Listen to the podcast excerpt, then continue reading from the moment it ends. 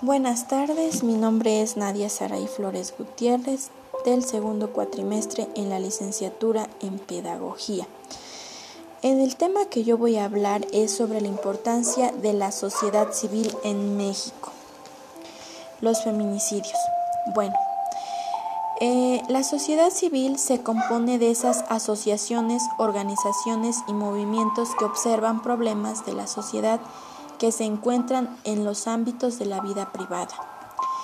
Las organizaciones de la sociedad civil en México tuvieron un papel marginal hasta la década de los 60 del siglo pasado, época en la que se observaron manifestaciones por la defensa de los derechos humanos, los derechos de la mujer y los derechos políticos, principalmente encabezados por estudiantes, expresión de participación ciudadana que terminaron consolidándose en organizaciones no gubernamentales. Los feminicidios en México designa los asesinatos cometidos contra mujeres dentro del país. Según el Observatorio Ciudadano Nacional de Feminicidios de México, el feminicidio se refiere al asesinato de mujeres por parte de hombres homicidas motivados por la misoginia y el sexismo. La denuncia de los casos de feminicidio de las mujeres de Ciudad Juárez en 1993 marcaron el precedente en la visibilización de este delito tanto en el ámbito de México como en el ámbito internacional. En noviembre del 2009, la Corte Interamericana de Derechos Humanos dictó el primer fallo internacional sobre feminicidios, responsabilizando al Estado mexicano por la falta de diligencia en la en las investigaciones relacionadas con la desaparición y asesinato de Claudia Ivette González, Esmeralda Herrera Monreal y Laura Berenice Ramos, en el conocido caso de Ocampo Algodonero. México fue el primer país en que se propuso la tipificación del delito de feminicidio. Se incorpora el delito en el Código Penal Federal en el 2012 y el país en el que más iniciativa se han presentado en esta materia.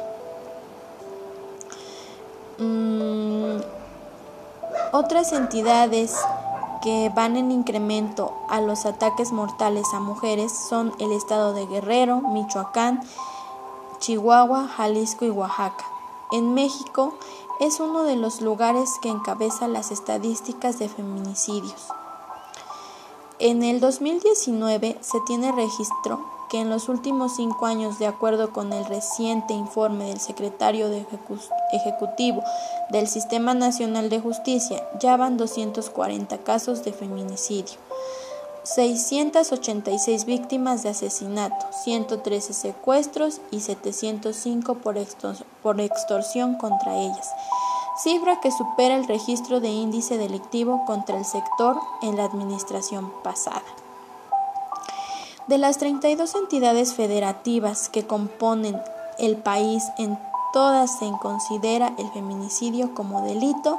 A nivel federal, el 14 de junio del 2012 fue publicada en el Diario Oficial de la Federación la reforma que incorporó el delito de feminicidio en el Código Penal Federal, donde el artículo 325 define como feminicidio quien prive de la vida a una mujer por razones de género. Se considera que existen razones de género cuando concurra alguna de las siguientes circunstancias.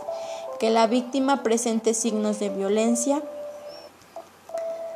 sexual de cualquier tipo que la víctima se le haya infringido lesiones o mutilaciones infamantes o degradantes previas o posteriores a la privatización de la vida o actos de necrofilia, que existan antecedentes o datos de cualquier tipo de violencia en el ámbito familiar, laboral o escolar, del sujeto activo en contra de la víctima haya existido entre el activo y la víctima una relación sentimental, afectiva o de confianza.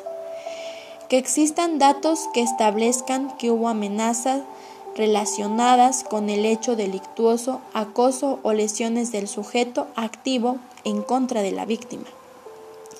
La víctima haya sido incomunicada, cualquier cualquiera que sea el tipo previo a la privatización de la vida. El cuerpo de la víctima sea expuesto o exhibido en un lugar público. A quien cometa el delito de feminicidio se le impondrá de 40 a 60 años de prisión y de 500 a 1000 días de multa. Además de las sanciones descritas en el presente artículo, el sujeto activo perderá todos los derechos con, la, con relación a la víctima, incluidos los de carácter sucesorio. En caso de que no se acredite el feminicidio, se aplicarán las reglas del homicidio.